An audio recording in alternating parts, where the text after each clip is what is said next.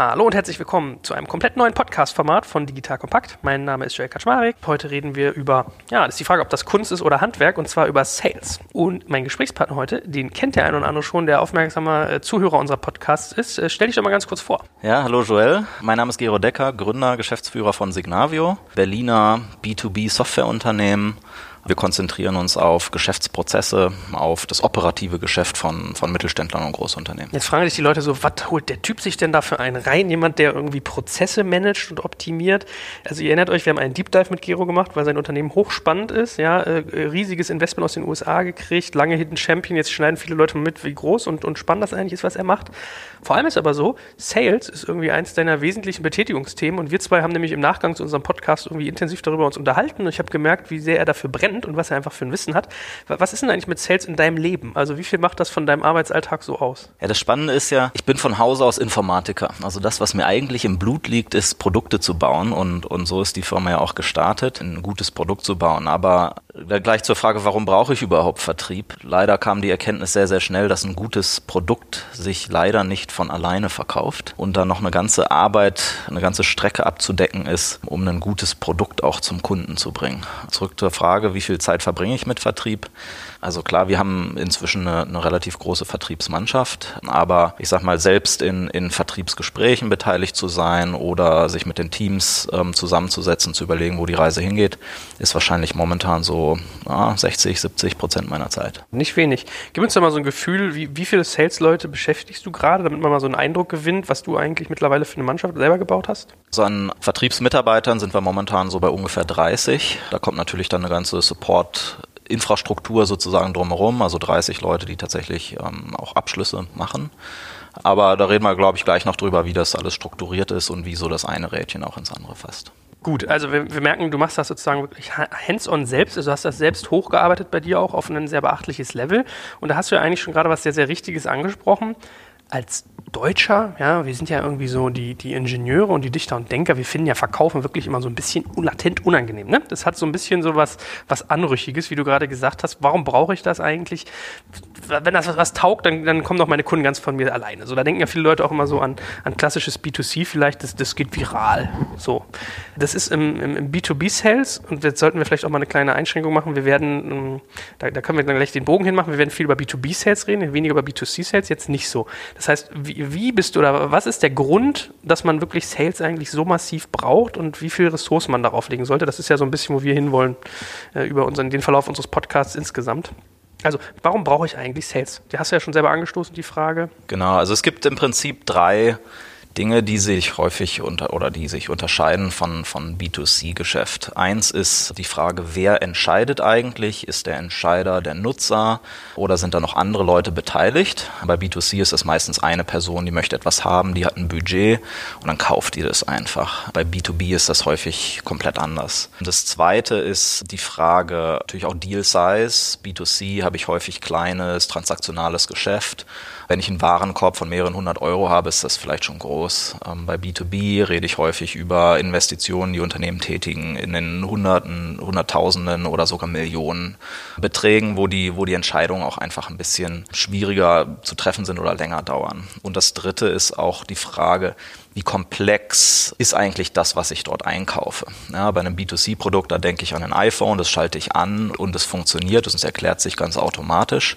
Bei B2B-Produkten habe ich häufig viel mehr sozusagen Auswirkungen in verschiedenste Richtungen ähm, die erklärt werden wollen und die auch verstanden werden wollen vom, vom Kunden. Jetzt kommt ein kleiner Werbespot. Aufgepasst! Wusstest du, dass HR-Teams heutzutage mit mehr Aufgaben denn je konfrontiert sind? In der aktuellen Studie HR Trends, die Zukunft der Personalarbeit 2024 von Sage, wurden HR-Teams aus sieben verschiedenen Ländern und über 20 Branchen befragt, um top aktuelle Insights in der Entwicklung des Personalwesens zu geben. Sage entwickelt HR-Tools und Software für dein Unternehmen, um Lohnabrechnungen, Personalmanagement, Buchhaltung und mehr zu vereinfachen. So, und die Studie von Sage zeigt unter anderem, dass ganze 91% der HR-Teams angeben, dass ihre Arbeit Arbeitsbelastung im letzten Jahr zugenommen hat, aber gleichzeitig glauben 79 Prozent der Befragten, dass Automatisierung ihre Prozesse zukünftig verbessern und Zeit sparen kann. Ebenfalls spielt auch KI eine große Rolle. Derzeit nutzen etwa ein Drittel bereits Chatbots wie ChatGPT in ihren Prozessen und circa drei Viertel der PersonalleiterInnen sind sich bereits sicher, dass KI die Arbeitsweise im HR revolutionieren wird. Du merkst, die Studie ist vollgepackt mit Statistiken, überraschenden Erkenntnissen und Tipps für HR-Führungskräfte, die vorankommen wollen und zeigt eine Momentaufnahme der sich stetig wandelnden Rolle von HR heute. Am besten schaust du dir die Studie HR-Trends, die Zukunft der Personalarbeit 2024 selbst an. Unter digitalkompakt.de slash Sage, S-A-G-E, kannst du sie dir komplett kostenlos herunterladen. Und wie immer findest du alle Infos auch auf unserer Sponsorenseite unter digitalkompakt.de slash Sponsoren. Werbung Ende. Ich meine, gibt es trotzdem im, im B2B-Bereich die Effekte, dass sowas quasi viral wächst oder dass du einen Eigenzuwachs hast an Produkten? Wir haben so beide im Vorgespräch schon festgestellt, ich hätte zum Beispiel gedacht, wenn ich mich für irgendwie eine Sales-Software interessiere, ist irgendwie Salesforce naheliegend. Oder wenn ich CRM mache und höre mich bei drei, vier, fünf Unternehmen um, mache ein bisschen Benchmarking, gibt es auch irgendwie so eine Handvoll Leute, wo man sagt, so, okay, wow, habe ich schon mal gehört, schaue ich mir mal an. Ja. So. Aber was ich von dir jetzt gelernt habe, ist, dass im B2B-Bereich es eigentlich wirklich quasi keine Beispiele gibt für Unternehmen, die das haben, dass die sozusagen generisch aus sich heraus wachsen, ohne aktiv was dafür zu tun. Genau, genau. Also tatsächlich die Frage, gibt es Unternehmen da draußen, die ohne eine Salesforce auskommen für, für B2B-Produkte? Und das Einzige, was mir spontan einfällt, ist Atlassian, die Confluence, Jira verkaufen, die vor allen Dingen über einen, über einen Freemium-Modell getrieben und auch ein einfach erklärtes Produkt es schaffen, sozusagen, um, um Vertriebskollegen drumherum zu kommen. Die haben einfach einen Webshop, wo ich das kaufen kann. Und äh, ich bediene mich sozusagen selbst und, und muss da keine, sozusagen mit keiner Person reden. Aber Beispiel Salesforce ist, ist eins der großen Beispiele, die es einfach sehr, sehr gut verstanden haben, wie ich Sales im großen Stil mache. Ja, also wenn ich mir die, die Organisation einfach bei Salesforce angucke, was machen von 100 Mitarbeitern von Salesforce, wie viel sind davon eigentlich im Vertrieb, dann ist das die Großzahl. also ich kenne die genauen Zahlen nicht, aber es würde mich nicht wundern, wenn das Verhältnis 10 zu 1 ist von Vertrieblern zu Entwicklern bei, bei Salesforce.com. Ähm, klar, wenn ich, wenn ich eine Brand aufgebaut habe, wenn ich sehr, sehr bekannt bin, dann habe ich einen Kanal, wo Leute auf mich aufmerksam werden, ganz klar. Das heißt aber noch lange nicht, dass ich, dass ich um eine Vertriebsmannschaft drumherum komme. Ja, ich möchte weiterkommen mit einem sozusagen nicht nur einen Mini-Initial-Sell machen, sondern ich möchte Upsell, Cross-Sell machen oder ich stehe im Wettbewerb mit anderen Unternehmen oder ich habe komplexere Szenarien, wo es einfach Gesprächsbedarfe gibt, wo ich um einen Vertrieb einfach nicht drumherum komme. Was ist denn jetzt die Einsicht, die man daraus gewinnt, was du gerade gesagt hast? Also wir haben eigentlich quasi kein virales Wachstum im B2B-Bereich. Man muss was tun, wenn man irgendwie Entwicklung sehen will im großen, im großen Stile. Und jetzt hast du diese drei Faktoren genannt. Also die Entscheiderrolle ist sehr komplex komplex, die Dealgröße ist einfach äh, größer, also das heißt, die Tickets, die jemand bei dir löst als Kunde, sind viel, viel größer und damit hat er längere Entscheidungsprozesse, weil er sich das dreimal überlegt, plus die Produkte sind komplexer, damit hast du mehr Erklärungsbedürftigkeit. Was ziehe ich daraus für mich als Konsequenz, wenn ich so etwas aufbaue? Wie gehe ich sowas in der ersten Instanz an? Das heißt, wir wollen ja heute im ersten Podcast mal so ein bisschen auf dieses Thema hinschielen. Wie komme ich eigentlich so auf die ersten 100 Kunden? Welche Rolle hat Sales? Was bedeutet es genau? Welche Konsequenz kann ich für mich daraus ziehen, wenn ich so etwas gerade aufbaue, dass das diese Komplexitäten hat? Die erste und wichtigste Konsequenz ist, dass in jedem B2B-Unternehmen Sales eine der ganz, ganz wichtigen Säulen im Unternehmen sind. Ja, also wenn man so in die Landschaft guckt, denkt man, kriegt man häufig den Eindruck, ja, da Produkt ist, ist ganz wichtig. Klar, gehe ich auch voll mit. Und vielleicht Nummer zwei ist, Investoren zu bezirzen, ja, und, und, und denen die Idee zu verkaufen und dann kommt lange nichts, ja.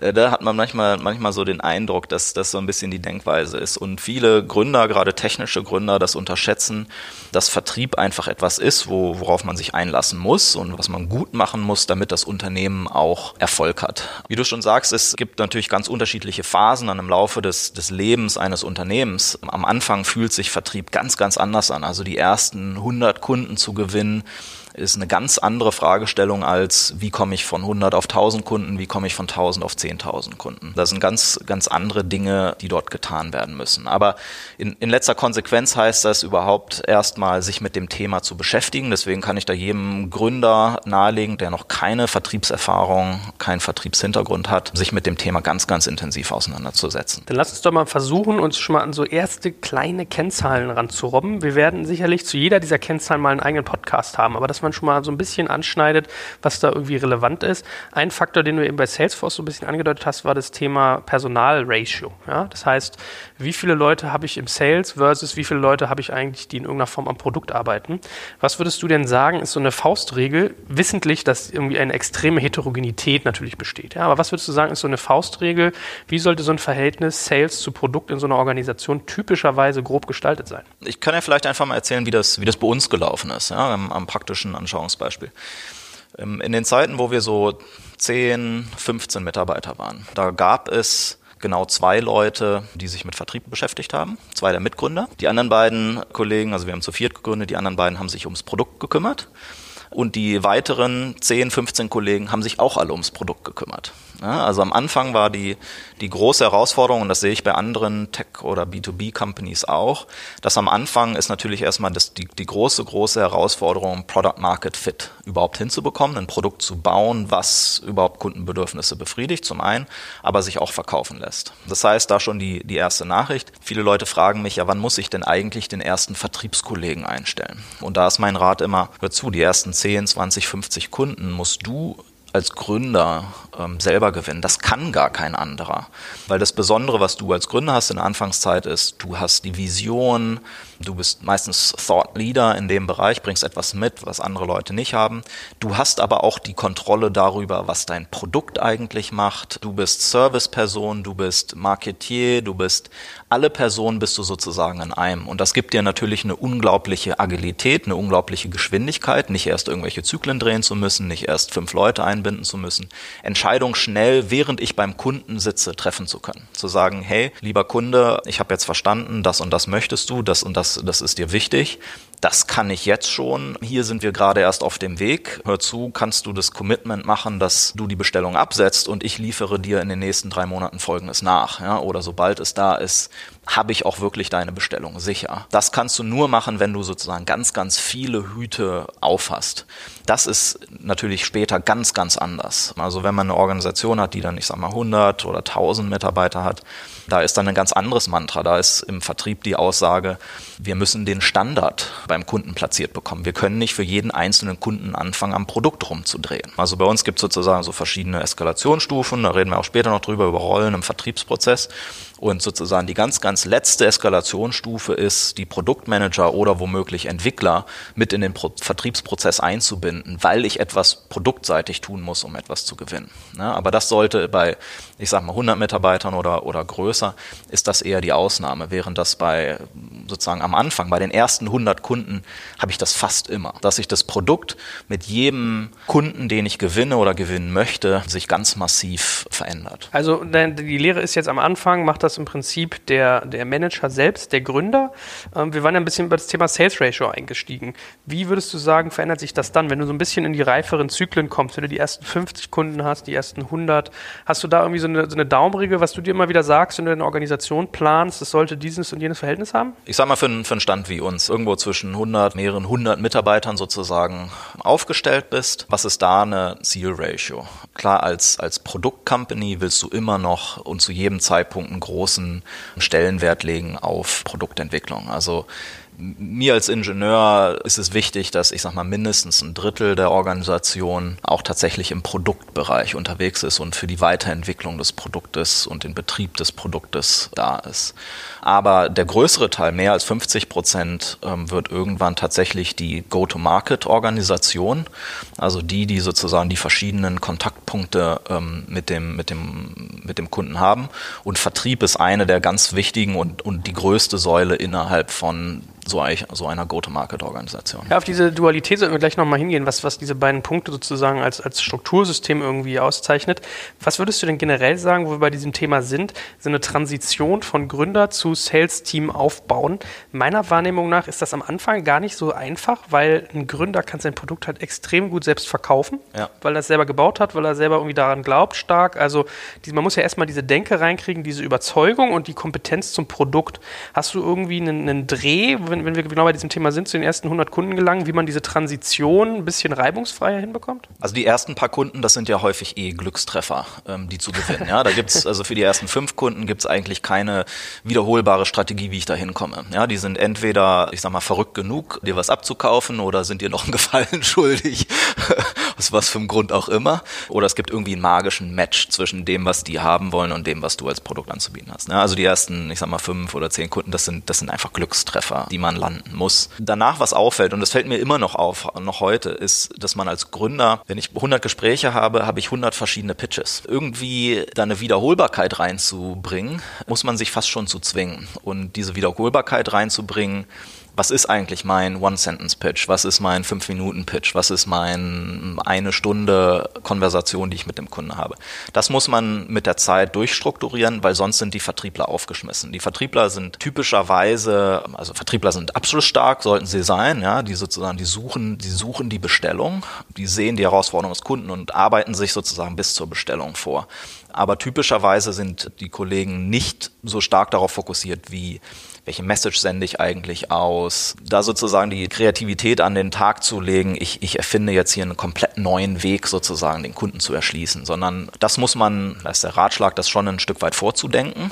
Klar, die Vertriebler finden alle ihren eigenen Weg und ihre eigene Couleur und so weiter und so fort, aber die Marschrichtung muss eigentlich schon klar sein. Das heißt, einen Vertriebskollegen einzustellen, kann ich eigentlich erst dann machen, wenn ich eine gewisse Wiederholbarkeit schon da habe. Also wenn ich sehe, dass ich mit dem gleichen Pitch, mit dem gleichen Vorgehen wiederholt auf sozusagen den, den gleichen Nerv treffe und, und sozusagen ähnliche Ergebnisse erzeugen kann. Erst dann macht es eigentlich Sinn, sich dort Kollegen, die sich explizit um das Thema Vertrieb kümmern, reinzuholen. Davor ist es sehr, sehr Freestyle und, und wie gesagt, der Rat, es muss der Gründer selber machen, weil der hängt halt mit am meisten Herzblut dahinter, der hat sozusagen die größte Weitsicht, was auch mit der Firma und dem Produkt und, und, und allem sozusagen passieren soll. Sehr einleuchtend. Heißt das eigentlich, oder mal, mal rückwärts gefragt, wie viel Individualität hast du denn eigentlich bei deinem Angebot, was du aussprichst, mit drin? Weil ich habe mal so gelernt, Sales-Leute stellen am Anfang eigentlich mal eher Fragen ja, und, und, und sagen und pitchen gar nicht so stark, sondern eigentlich man versucht immer eher den Kunden zu äh, verstehen. Da können wir ja so ein bisschen rüber äh, hieven auf dieses Thema, ist Sales irgendwie anrüchig, weil ich Leuten was verkaufe, was sie eigentlich gar nicht wollen. Das heißt, hast du in dieser Anfangsphase, auch in der späteren Phase eigentlich noch eine große Volatilität drin, eine große Bewegungsfreiheit, was dein eigenes Produkt angeht, dass du zum Beispiel sagst, ah, auf dich richte ich das mal ein bisschen so aus, auf dich mal ein bisschen so? Oder läuft es eigentlich wirklich darauf hinaus, wie du gerade gesagt hast, man systematisiert und irgendwann versucht man zum Standardpaket zu bekommen, was gar nicht mehr groß angepasst wird? Also das Produkt, was ich verkaufe, das soll früher oder später Standard sein. Weil sonst skaliert das Ganze nicht. Also ich rede ja vor allen Dingen über, ich sag mal, Produktsales, ja, nicht über Dienstleistungssales, weil, weil wenn ich in der Dienstleistung unterwegs bin, da habe ich womöglich von einem Kunden, von einem Szenario zum nächsten, von einer Bestellung zur nächsten sieht es komplett anders aus, was ich ihm dort eigentlich verkaufe. Im Produkt, Produkte leben davon, standardisiert zu sein. Nur dann kriege ich kann ich das für einen vernünftigen Preis anbieten am Markt. Nur dann kriege ich die, die Skalierbarkeit hin. Erst dann kriege ich überhaupt diese Margen ins Geschäft rein, die man irgendwann haben möchte. Deswegen das, was ich hinterher anzubieten habe, ist Standard. Das, die, der Kunde ist jedes Mal ein anderer. Und er hat jedes Mal andere Bedürfnisse, andere Herausforderungen, mit denen er umzugehen hat. Das heißt, die Aufgabe des Vertriebskollegen ist es natürlich ganz stark, zu verstehen, wo steht der Kunde eigentlich, was, was treibt ihn um, was sind seine Prioritäten, was sind seine Pain Points, was ist die Aufgabe, woran wird der, die Person eigentlich gerade gemessen, die dort vor mir sitzt, was sind seine persönlichen Ziele auch innerhalb der Organisation. Das zu verstehen und sozusagen die Transferleistung hinzubekommen, zu sagen, wie können wir mit dem, was wir als Standardprodukt anbieten, eigentlich hier helfen. Und das kommt zurück zu der Frage der Komplexität weil so ein Produkt, was man im B2B-Bereich anzubieten hat, hat halt häufig ganz, ganz viele verschiedene Aspekte, wo ich dem Kunden helfen kann. Und das von, vom Vokabular, vom Message oder von der Message, die ich aussende, sozusagen getailert zu bekommen auf die Kunden, aufs kundenspezielle, kundenindividuelle Bedürfnis, auf die Herausforderung, das natürlich die Aufgabe, aber auch den, den Kunden dahin zu bringen, zu sagen, guck mal, die Herausforderung, die du hast, ja, erstens gute Nachricht, du bist nicht alleine auf dieser Welt mit dieser Herausforderung. Ja, es ist nicht ganz ausweglos, weil doof wäre, wenn es gar keine Lösung dafür gäbe. Ja, es gibt eine Lösung dafür, aber wenn du halt nichts tust dann bist du sozusagen verdammt. Und deswegen zeige ich dir jetzt mal einen Weg auf, den du auch tatsächlich ähm, beschreiten kannst und zeige dir mal einen Weg sozusagen aus diesem Tal, wie man mit, mit unserem Offering an der Stelle helfen kann. Stichwort Anrüchigkeit, kannst du da den Leuten so ein bisschen die Sorgen nehmen? Muss man ein schlechtes Gefühl haben, wenn man Leute versucht, systematisch zum Kauf des eigenen Produktes zu bringen? Na, ich sag mal so, wenn du überzeugt von deinem eigenen Produkt bist, dann musst du die, musst du der Welt davon erzählen du bist fest, also wir und, und viele andere, die ich kenne, die, die B2B-Unternehmen haben, die sind fest davon überzeugt, dass wir dem, dem Kunden helfen, indem wir das, was wir haben, ihm anbieten und sozusagen gewinnbringend für ihn einsetzen. Ja, davon muss man überzeugt sein. Klar, es gibt hin und wieder mal Fälle, wo das womöglich nicht passt. Ja, dann ist die Frage, setze ich es trotzdem auf einen Verkauf an? Aber das sind meistens auch nicht die, die Kundenbeziehungen, die lange halten oder die Kunden, die so glücklich sind, dass sie ihren Freunden davon erzählen. Deswegen muss immer das Ziel sein, auch ein, natürlich ein Angebot zu schneiden, was am Ende des Tages hilft. Und dann ist es überhaupt nicht anrüchig. Dann ist es sogar meine Pflicht, dem Kunden zu erzählen, äh, was ich ihm anzubieten habe und wie ich ihm helfen kann. Wo du sagst, der Welt davon erzählen, lass uns doch mal vielleicht so einen kleinen Benchmark den Leuten geben. Ich glaube zur Motivation auch, weil man ist, ich habe ja selber schon äh, B2B-Produkt gebaut. Äh, ich habe es nicht ansatzweise so weit getrieben wie du. Also worauf ich hinaus will, ist, wie lange dauert eigentlich typischerweise so ein Kundengewinnungsprozess? Das heißt, von Erstkontakt bis der schließt bei dir ab. Weil meine Erfahrung war da nämlich, das ist irgendwie ein hartes Brett und uns ist nach hinten raus irgendwie das Cash ausgegangen.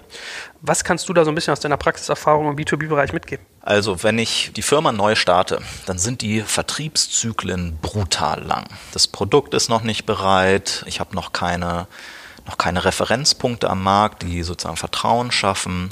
Ich bin als Unternehmen, erscheine einfach als so instabil, dass es sehr risikoreich ist, von mir überhaupt was zu kaufen. Das macht Vertriebszyklen am Anfang einer Firma extrem lang. Und das ist ja das, das Doofe. In, Im Prinzip in der Situation, wo ich als Unternehmen am, am zerbrechlichsten bin, mhm. werden mir auch noch die meisten Steine in den Weg gelegt. Ja, das ist ja das Doofe. Jetzt kommt ein kleiner Werbespot. Aufgepasst. Du kennst es doch sicherlich auch. Der Frühling ist im vollen Gange, es müsste mal wieder geputzt werden oder auch ausgemistet. Also wir haben das Thema auf jeden Fall gerade, denn nach unserem großen Live-Treffen von unserem Business Club Makers and Shakers missten wir gerade unseren ganzen Keller aus und dabei gibt es auch Dinge, da habe ich gar keine Lust, die aufwendig ins Internet zu stellen, sondern suche Hilfe. Und zwar haben wir da einen spannenden Partner, den kennst du bestimmt auch schon, denn mit Rebuy kannst du deine gebrauchten Artikel, wie zum Beispiel Bücher, Musik, Filme oder Technik wie Smartphones, HiFi und vieles mehr verkaufen. Komplett stressfrei, ohne lästiges Erstellen von Anzeigen und vor allem ohne stressige Kommunikation mit KäuferInnen. In nur 30 Sekunden findest du heraus, wie viel Geld du für deine Artikel bekommst und wenn dein Artikel im Lager von Rebuy angekommen ist, bekommst du das Geld ganz automatisch schon sechs Tage später ausgezahlt. Also, mach's wie wir, spar dir doch einfach das Text- und Abfotografieren deiner Schätze und besuche direkt Rebuy. Unter digitalkompakt.de slash Rebuy habe ich dir eine Weiterleitung eingerichtet und alle Infos findest du wie immer auch auf unserer Sponsorenseite unter digitalkompakt.de slash Sponsoren. Werbung Ende. Mit der Zeit, bei uns ist es so, dass, dass ein Zyklus irgendwo sich einpendelt bei vier bis sechs Monaten. Je nachdem, ob der Lead auch herkommt, also wenn es über Partnerempfehlungen oder über Inbound ähm, Interesse sozusagen reinkommt, ist es kürzer, also eher, sagen wir mal, eine drei, vier Monate wenn ich aktiv auf Leute zugehe und sage, hey, keine Ahnung, liebe Deutsche Bank, lass uns mal drüber reden, wie ich dir helfen kann, dann kann das zum Teil ein, zwei Jahre dauern, bevor ich da das erste Mal was platziert bekomme. Davon darf man sich nicht entmutigen lassen und da, schau, da schaut man immer neidisch auf all das, was zum Beispiel im E-Commerce so passiert. Ja, da kennt man so diese Conversion Funnels und da kann ich mit A-B-Testing, kann ich irgendwie äh, auf Tagesbasis Dinge austesten und, und meinen Vertriebsprozess sozusagen optimieren. Ja. Ähm, A-B-Testing im, im B2B-Sales ist unglaublich schwer, weil erstens hat man häufig nicht die gleichen Volumina ja, um dort eine signifikante Aussage überhaupt treffen zu können. Und einfach, weil die Zyklen so extrem lang sind, dass ich da nicht sozusagen schnell umschiften kann. Also das heißt, dort muss ich auch einfach eine Wette eingehen oder einfach mal mich entscheiden, wie ich es machen will und das dann auch eine Zeit lang ausprobieren. Ja ähm, oder Profis fragen, die einem da über die Schulter gucken. Und ähm, dieses Thema Instabilität, was du gerade angesprochen hast, da kommen ja auch nochmal diese ganzen anderen Komplexitäten rein, die du am Anfang gesagt hast. Ja, langer Sales-Prozess, teures Produkt, äh, Entscheiderrolle äh, schwierig. Alleine sowas wie Compliance kann ja für ein junges Unternehmen, die zu bedienen auf Konzernlevel, kann ja ein tierischer Pain in the Ass sein. Hast du irgendwie eine Empfehlung, wenn man seine ersten 100 Kunden anschielt, wie man diese ganzen Probleme möglichst reibungsfrei überkommen kann am Anfang? Also man muss sich natürlich die Kunden und die Unternehmen raussuchen, die auch, ich sag mal, ein bisschen äh, risikobereiter sind, innovationsfreudiger sind. Woran erkennst du die? Ganz schwierig. Das merkst du erst in dem Gespräch, mhm. ähm, wenn du mit den, mit den Leuten sprichst, die, die, der Art der Fragen, die sie dir stellen. Wenn die erste Frage ist ja, wie viele Kunden haben sie denn heute schon? Dann weißt du genau, dass sie erst dann kaufen, wenn du, wenn du 200 oder 500 Kunden hast. Wenn sie mit dir eine Diskussion darüber führen, wie das, was du denen gerade gezeigt hast, irgendwie sich in einen unglaublichen Mehrwert für die entwickeln kann, intern in der, in der Company, dann weißt du, dass du da jemanden hast, der womöglich visionär ist, in dem Sinne, wie so ein neuartiges Offering ihm tatsächlich helfen kann und ihm die internen Widerstände oder vertrauensbildendes Fundament an der Stelle weniger wichtig sind, weil er einfach so viel Potenzial für sich sieht. Mhm. Ähm, das merkt man erst im Gespräch. Also da kann man jetzt kann man jetzt wenig von außen sozusagen einem Unternehmen das schon erkennen. Gut, also das wäre das erste, zu sagen, die risikoaffineren Kunden sich suchen. Was würdest du sonst noch sagen, um diese Instabilitätsphase zu überkommen? Da hatte ich dich gerade so ein bisschen unterbrochen. Man durchlebt mit so einem Unternehmen ganz zwangsläufig sehr, sehr schmerzhafte Zeiten. Die für mich persönlich schmerzhafteste Zeit war die, wo wir sehr viel Interesse hatten durch potenzielle Kunden, wir sehr, sehr positives Feedback bekommen haben, aber keiner gekauft hat. Weil da denkst du schon, da überlegst du, Mensch, habe ich jetzt irgendwie eine ganz andere Weltwahrnehmung als alle anderen. Mhm. Ja? Und äh, da hilft einfach ein Stück weit Durchhaltevermögen. Um aber trotzdem einen unabhängigen Indikator zu haben, bin ich hier eigentlich auf dem richtigen Weg. Kann man sich natürlich schon angucken, in wie viele Gespräche komme ich eigentlich neu rein, ja, also mit wie vielen Leads habe ich es denn eigentlich zu tun, wie viele bewegen sich denn auch tatsächlich weiterhin zu, zu einer konkreten Verkaufschance? Und sich dort einfach sozusagen das einfach mal zahlenmäßig sich sozusagen aufzuschreiben, ob ich da einfach eine positive Entwicklung sehe. Und äh, die Beobachtung ist halt die, dass wenn ich sozusagen meine Sales spreche, heißt es dann Opportunity Pipeline, also die Menge an konkreter Verkaufschancen mit einem Budget dahinter und so weiter und so fort, wenn ich die groß genug gezogen habe, dann irgendwann ploppt es ganz automatisch. Also unser Kollege hier bei Signal, der den Vertrieb aufgebaut hat, meinte immer, du musst dir das so vorstellen wie einen Kochtopf. Unten drunter hast du eine Flamme, du als Unternehmen brennst sozusagen. Und du musst den Kochtopf einfach kontinuierlich mit Wasser befüllen. Ja, am Anfang, da brutzelt zwar auch, aber da kommt nichts raus. Du musst den Kochtopf einfach kontinuierlich mit Wasser befüllen und dann irgendwann fängt es aus, dass es sozusagen rausschwappt. Und das sind sozusagen dann die Kunden, die tatsächlich zu, also Prospects, die tatsächlich dann zu Kunden werden. Und du musst halt mehrere Dinge sicherstellen. Das Bild finde ich ganz schön. Du musst sicherstellen, dass unten die Hitze bleibt ja, mhm. und dass da der, der, Dampf drauf ist im Sinne von einem spannenden Produkt, mit, mit Energie, äh, in dem ich am Markt bin und so weiter und so fort.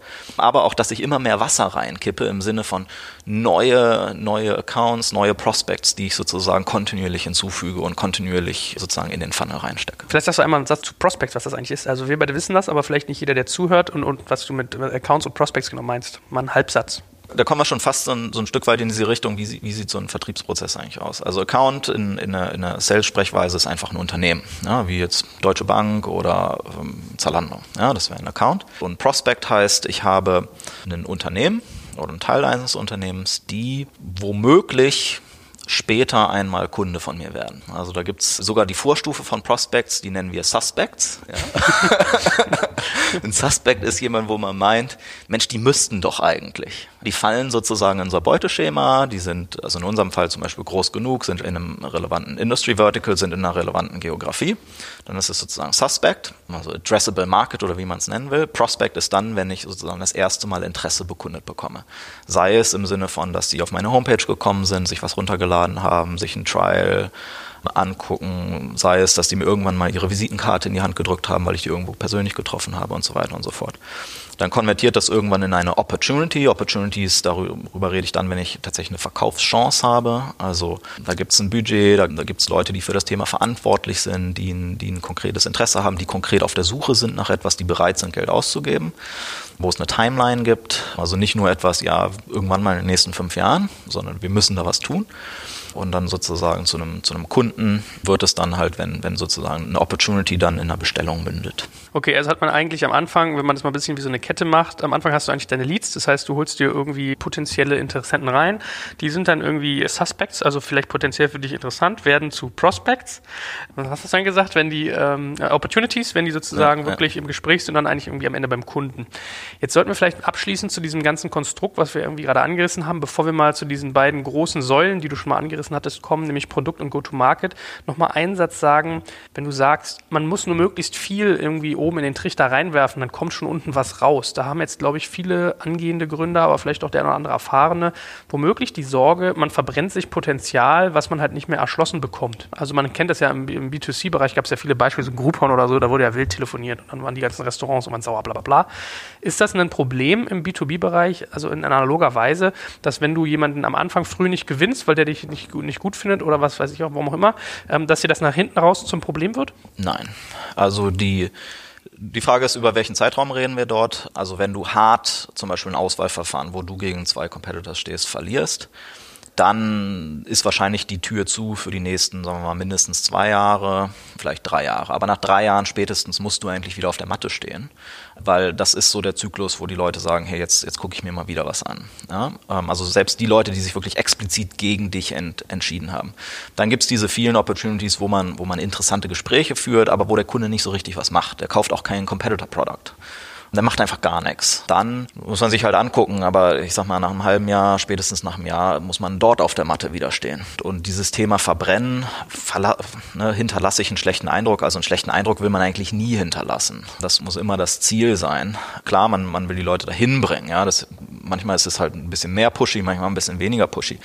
Also Angst haben, dass man sich irgendwie damit die Zukunft verbaut, muss man eigentlich keine, muss man nicht haben. Wie, wie kann man eigentlich generell Lehren ziehen in einer Phase, wo irgendwie du selber gesagt hast, man kann nicht AB-Testing machen. Also Benchmarken ist super schwierig. Man ist noch instabil. Man muss das Produkt oft noch für den Kunden anpassen, irgendwie für die ersten 50 oder 100. Wie kann ich möglichst effizient eigentlich dort für mich Lehreffekte gewinnen? Als, ja. Aus Sales-Sicht natürlich. Ja. Also einmal, einmal eine Beobachtung ist, ist, ist Sales, da ist sehr viel Prozess dahinter. Und da gibt es gute Bücher dazu, wo man sich angucken kann, wie baue ich sowas eigentlich strukturiert auf, wie messe ich das, welche Phasen habe ich da und so weiter. Da werden wir auch später noch drüber reden. Die andere Frage ist tatsächlich einmal Produkt, was, was biete ich am Markt eigentlich an und das Thema Messaging, wie positioniere ich das, wie pitche ich das? Ist das, ist das hier eine horizontale Plattform, die sozusagen für ganz viele Use Cases taugt? Habe ich, bin ich ganz spitz formuliert? Und adressiere genau einen Use Case für eine Zielgruppe. Das sind halt genau die Dinge, die man, die man hinterher feintunen muss. Für den Vertrieb, je, je spitzer das formuliert ist, also genau eine Target Group, zum Beispiel, sagen wir mal, Head of R&D und habe einen ganz speziellen Use Case, nämlich ich möchte meine Competitor beobachten, woran die gerade forschen und wo die ihre Entwicklungsgelder reinstecken. Sagen wir mal, das wäre so ein ganz spitzer Use Case. Da habe ich genau eine Zielperson, die das interessiert oder einige wenige in einem Großkonzern mit einer ganz speziellen Fragestellung. Das ist natürlich für einen Vertrieb super. Ja, da weiß ich genau, mit wem ich reden muss. Ich weiß genau, was die Painpoints sind. Ich weiß genau, was ich für ein Messaging absetzen muss und muss das sozusagen nur durchexekuten. Die meisten Produkte sind ein bisschen breiter aufgestellt. Ja, also nehmen wir mal an, keine Ahnung, äh, ein Screensharing-Produkt. Ja? ja, ich weiß nicht, ob dir das bekannt vorkommt. also wo du, wo du sozusagen, ich sag mal, so Webconferencing machst. Ja? Ist die Frage, ja, erstens, wen, wen adressiere ich denn damit eigentlich im Unternehmen? Ist das, ist das ein Thema für die IT, die irgendwie Systeme bereitstellen für ihre Kollegen? Ist das ein Thema für, was weiß ich nicht, ja, da, da geht's schon los. An, an wen positioniere ich das eigentlich? Wie pitche ich das? Ist es, ihr kriegt hier einen Produktivitätsgewinn oder ihr spart Travel Budget? Da wird's schon spannend, wie ich das vom Messaging aufbaue. Positioniere ich das als ähm, Compliance Must-Have? Ja, wenn du das nicht tust, dann, dann läufst du als Company in Compliance rein. Das ist so typischerweise das das, was am, am schnellsten durchfeuert ja, und am schnellsten zu Erfolg führt. Das zweite ist, ich habe irgendwas, dass ich dem Kunden zeigen kann, dass er mehr Umsatz macht, dadurch, dass er dein Produkt einsetzt. Das wäre so klassisch, sagen wir mal, ein CRM-Pitch. Und Salesforce.com kommt zu dir und sagt, wenn du mich einsetzt, dann, keine Ahnung, machst du mehr Umsatz. Ja, das ist so der, der, der, im Prinzip der Basic-Pitch. Das dritte ist, kann ich irgendwie Kosten sparen dadurch? Und das vierte ist so irgendwie so nice to have, ich kann es nicht so richtig beziffern. Ja, ich mache irgendwie Leute happy. auf die eine oder andere Weise. Das ist immer ein ganz, ganz schwieriger, ganz schwierige Kiste. Und da muss man sich irgendwie durchnavigieren. Deswegen ist es auch am Anfang, zurück zu dem Tipp, der Gründer muss die ersten Abschlüsse machen. Da muss ich halt super nah dran sein, zu verstehen, was treibt die Leute um. Wo sitzt denn der Pain oder wo sitzt denn die Herausforderung, das, was die Leute auch tatsächlich zum Handeln bewegt. Und das muss dann halt umgesetzt werden in, wie gesagt, die Art und Weise, wie ich meine Vertriebsgespräche führe, aber dann auch, wie ich mein Marketing mache und so weiter. Ja, aber es ist ganz lustig, weil es wirklich auch die Erfahrungen sind, die ich damals irgendwie mit Sessionbird gemacht habe. Wir haben auch versucht, versucht, so was ist deine Sales Proposition, also oder eigentlich deine Value Proposition, musst du ja. sagen, was bietest du dem? Wir waren lange auf dem, deine Organisation wird irgendwie effektiver in der Kommunikation, die, du hast nicht so One-to-Many, sondern alle reden miteinander und nicht hören nur zu. Und dann, dann verfeinerst du sowas eigentlich, weil du merkst, okay, nee, der Hebel ist ein ganz anderer. Du musst denen eigentlich aufzeigen, dass die Meetingzeit sparen. Wenn die Meetingzeit einsparen, ist es bares Geld und zwar massig. Und dann kommst, läufst du über diese Nummern rein mit, ja, wie lange gibt es euch denn schon und, äh, und äh, seid ihr stabil genug etc. pp. Also man merkt, äh, deine, deine Praxiserfahrung scheint da wirklich also sehr valide. ähm, lass uns aber jetzt mal abschließend irgendwie, ähm, weil wir jetzt auch schon ein bisschen reden, nochmal diese Dualität aufmachen. Du hattest gesagt, es gibt irgendwie Produkt, was für ein B2B-Unternehmen wichtig ist und Go-to-Market. Das ist ja auch was, was ich von dir schon in der Vergangenheit gelernt habe und was man auch viel beobachten kann. Jetzt wollen wir ja so ein bisschen auf die Fragestellung kommen, ähm, um das um sozusagen dann Haken hinterzusetzen. Für welches Geschäftsmodell eignet sich eigentlich welche Art von Sales, ja, oder welche Art von Vertrieb? Das heißt, wir haben da so Faktoren wie irgendwie Preisfindung, wir haben irgendwie, weiß ich nicht, Paketierung, über die man nachdenken kann. Und ich habe so ein bisschen das Gefühl, dass es Sinn macht, dass wir mal an diese beiden Strukturelemente reingehen, also vor allem das Go-to-Market, um dann zu verstehen, wie baue ich ein Geschäftsmodell nach einem, äh, ein Sales-Modell nach einem Geschäftsmodell auf. Was fällt denn für dich so unter den Bereich Go-to-Market? Was fällt unter den Bereich Go-to-Market? Unter den Go-to-Market fallen für mich vor allen Dingen drei Bausteine. Einmal ist es das Thema Marketing. Marketing hat vor allen Dingen zwei Funktionen. Eins ist ähm, Brand Awareness, ja, dass die Leute was mit deinem Namen anfangen können, Vertrauen haben in die Marke. Und das zweite ist Lead Generation also Prospects zu kreieren. Sei es über Content Marketing, das du irgendwie super spannende Dinge zu sagen hast und die Leute hinterlassen ihre E-Mail-Adresse, um an diesen Content ranzukommen. Oder sei es, dass, dass sie ihre Cookies irgendwo hinterlassen und du sozusagen dann tracken kannst, dass sie ganz interessiert sind an bestimmten Themen. Oder Events oder Display Advertising oder was es da für, für tausend Spielarten gibt, sozusagen auf der, auf der Marketingseite letztendlich Leads zu generieren. Der zweite Teil ist ähm, natürlich der Vertrieb selber, der im Kern genau die Kette abdeckt von Lead zu Customer. Also sobald ich das erste Mal davon erfahre, dass ein Kunde sich für dich interessiert, ihn dort sozusagen hin zu begleiten bis zu einer, bis einer unterschriebenen Bestellung. Dann der dritte Teil ist, ist das ganze Thema Customer Service. Die kommen vor allen Dingen im Post-Sale zu tragen, sicherzustellen, dass der Kunde auch tatsächlich das bekommt, was er möchte. Onboarding zu machen, aber auch eine kontinuierliche Betreuung zu machen. Support gehört dazu, aber auch proaktive Betreuung, um letztendlich wieder Upsell, Cross-Sell Opportunities im Prinzip zu identifizieren, zu generieren, die dann, die dann wieder zurück in den Vertrieb gespült werden. Ja, also Go-to-Market deckt im Prinzip die komplette, die kompletten Kunden-Touchpoints sozusagen über den kompletten Kundenlebenszyklus ab. Jetzt haben wir ja schon mal eine Einsicht, die für jemanden, der wie die Jungfrau zum Kind zu diesem Thema kommt, vielleicht, also für jemanden, der das lange macht, ist das banal, aber man muss mal, kann ja mal festhalten, Marketing und Sales sind nicht dasselbe, sondern eigentlich, äh, wenn wir diese Funnel-Denke äh, sozusagen uns anschauen, Marketing hat diese Aufgabe, möglichst viele Leads reinzuspülen, Sales die zu konvertieren und Customer Service hinten raus, die möglichst lange drin zu halten dann. Mhm. Ähm, man kennt ja auch so ein bisschen diese Wettstreite, ne? Das Marketing sagt, das geht alles nicht, wir, wir geben die Leads, aber Sales konvertiert die nicht und Sales sagt, äh, die Leads sind scheiße, die ihr uns gibt. Also das ist so ein bisschen, da kommen wir dann sicherlich mal einem, in einem späteren Podcast zu, wenn, wenn Sales eigentlich zur Maschinerie wird, ja, so Sales Machine ist das irgendwie relevant? Jetzt war die Ausgangsfrage, für welches Geschäftsmodell eignet sich welche Art von Sales und Vertrieb? So, und wir haben jetzt diese drei Go-to-Market-Elemente, also Marketing, Vertrieb und Customer Service. Wie würdest du jetzt vorgehen, irgendwie mal Geschäftsmodell unabhängig, um für dich ein Vertriebsmodell zu entwickeln? Was sind da die Faktoren? Wie hilft einem das Konstrukt, was wir da gerade aufgemacht haben? Es gibt im, im Prinzip so ein Dreieck, wo drei Dinge sich gegenseitig beeinflussen. Eins ist das Thema Preis. Mit welchem Preis bin ich eigentlich im Markt unterwegs? Das zweite ist das Thema Erklärungsbedürftigkeit, Schrägstrich Komplexität. Und das dritte ist dann das, das Vertriebsmodell, das dazu passt. Die grundsätzliche Beobachtung, einfach um Preis und Vertriebsmodell mal in Beziehung zu setzen, ist, wenn Produkte sehr günstig sind, muss ich, kann ich keine dedizierten Vertriebler einstellen, sondern ich muss rein über einen Shop gehen. Also sagen wir mal, ich habe ein Produkt, das kostet 100 Euro im Jahr. Da kann ich mich drehen und wenden, wie ich will. Da kann ich auch eine unendlich lange Customer Lifetime haben da lohnt sich einfach keine Vertriebsorganisation. Geht nicht. Typischerweise ist so der Tipping Point bei ungefähr 5000 Euro pro Kunde pro Jahr, unter der Annahme, dass die auch nicht nach einem Jahr wegchurnen, dass ab dann sich eine Vertriebsorganisation lohnt. Da gibt es dann meistens noch den Unterschied zwischen Inside Sales, Field Sales, also Inside Sales, Telefon, E-Mail. Typischerweise sagt man so in der Bandbreite 5.000 bis 25.000 Euro pro Jahr pro Kunde komme ich eigentlich nur mit einer Inside Sales Force überhaupt profitabel über die Runden. Ähm, muss ich sozusagen mit, mit, mit hoher Geschwindigkeit, hoher Frequenz auch arbeiten und muss halt sicherstellen, dass ich zehn Kundengespräche am Tag habe und nicht nur eins oder zwei. Jetzt kommt ein kleiner Werbespot.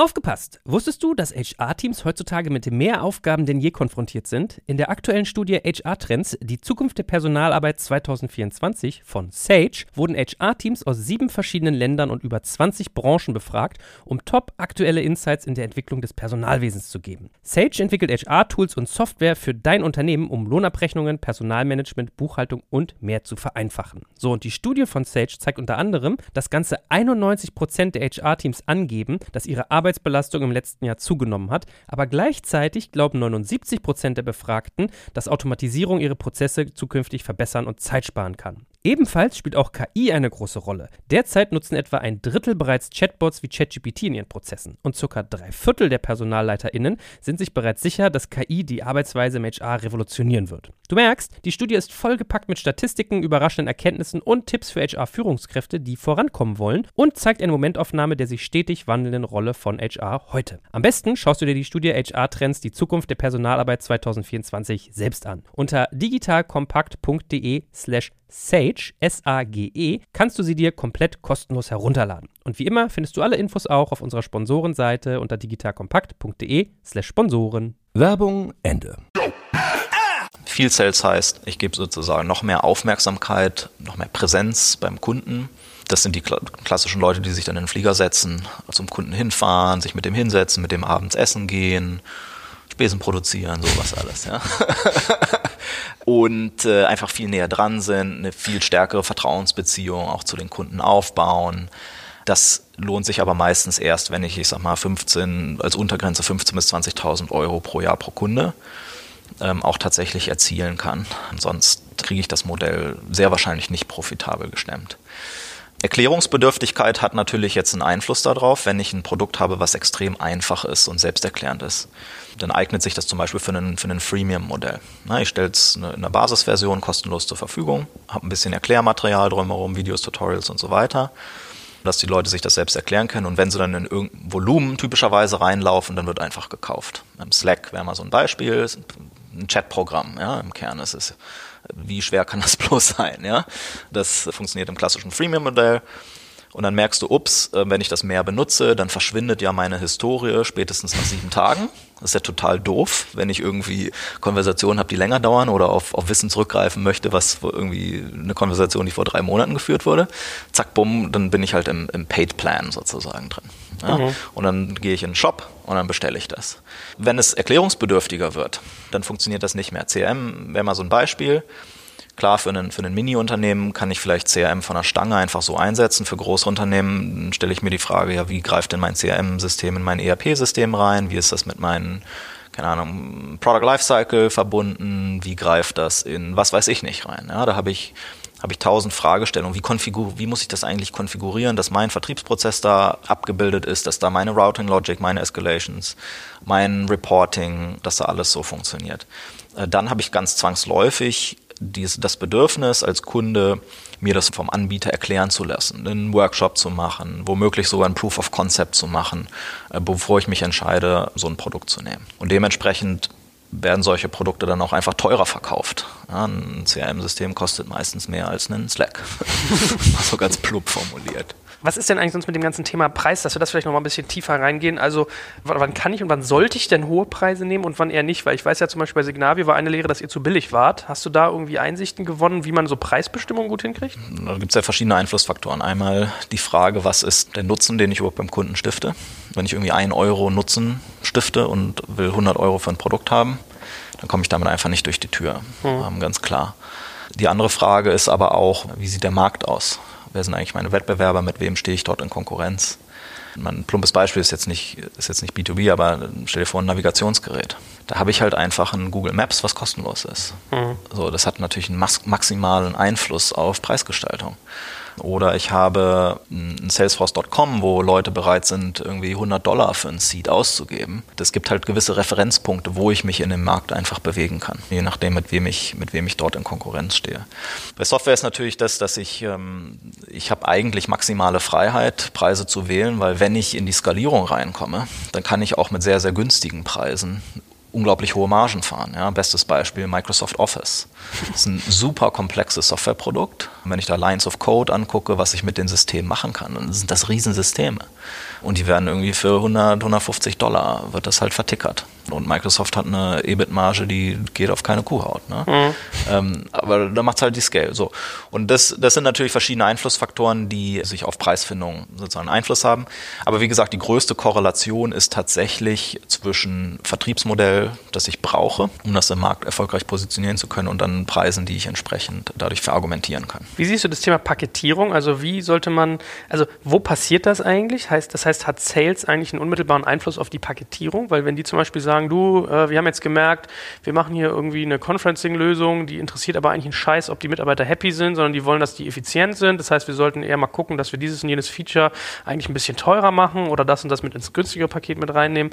Was ist da deine Strategie, um Paketierung zu entwickeln? Das ist ein ganz spannendes Thema und, und wirklich kein einfaches. Wichtig ist zu verstehen, wie sehen eigentlich die Pfade bei den Kunden aus? Also die, die, das Standardmodell ist, du willst eigentlich nicht das Komplettpaket, die Vollausstattung mit der ersten Bestellung machen. Das ist doof, weil dann hast du eine unnötig hohe Hürde und hinten runter null Upsell-Cross-Sell-Potenzial. Und Upsell-Cross-Sell ist eigentlich das, wo du ja schon eine Kundenbeziehung hast, du hast schon eine Vertrauensbasis. Das heißt, viele Discounts, die du sonst eigentlich geben müsstest, fallen womöglich weg oder müssen nicht ganz so hoch ausfallen. Und auch Akquisekosten sind wesentlich geringer hinten raus als, als vorne. Wie macht man Paketierung? Eine Strategie ist, du, du hast halt ein Produkt, was sich sehr breit in den Markt zunächst mal reinbringen lässt, sich einfach verkaufen lässt, auch vielleicht zu einem kleineren Price Point und du dann über Upsells, Cross-Sells sozusagen das eigentliche Potenzial hebst. Ja, das sehen wir bei Signavio relativ stark. Das Produkt, mit dem wir ursprünglich gestartet sind, lässt sich einfach auf breiter Front sehr gut positionieren und dann bekommen wir gut durch die Tür, auch zu einem annehmbaren Preispunkt.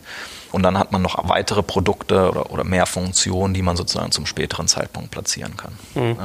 Aber da gibt es jetzt auch nicht den, den goldenen Pfad. Das hängt, wie gesagt, hängt vom Kaufverhalten der Kunden ab, auch dem sozusagen Additional Benefit, den du, den du generieren kannst durch die, durch die verschiedenen ähm, Module. Aber ich meine, deswegen wäre so ein bisschen auf diese Go-to-Market-Geschichte gegangen mit Marketing, Vertrieb und Customer Service als die drei Elemente. Also höre ich so ein bisschen raus, Paketierung, Preisfindung ist jetzt irgendwie ein Kern-Sales-Thema. Naja, es ist, es, man muss sich das so vorstellen, dass im Prinzip in der Go-to-Market-Organisation habe ich sozusagen diese drei Pfeiler und darüber sitzt im Prinzip so eine Art Steuerungseinheit, die sich genau um solche Themen kümmert. Also die Frage, also ähm, Business Development im Prinzip. Ja, oder Strategie oder wie man es auch nennen will, wo ich genau diese Fragen gestellt werden, in welche Territorien gehe ich rein, in welche Zielgruppen, welche Verticals gehe ich eigentlich dediziert an, welche Upsell-Cross-Sell-Pfade will ich eigentlich erreichen auch wo will ich mich preislich andocken? Bin ich eher ein Premium-Anbieter? Bin ich eher ein Billo-Anbieter?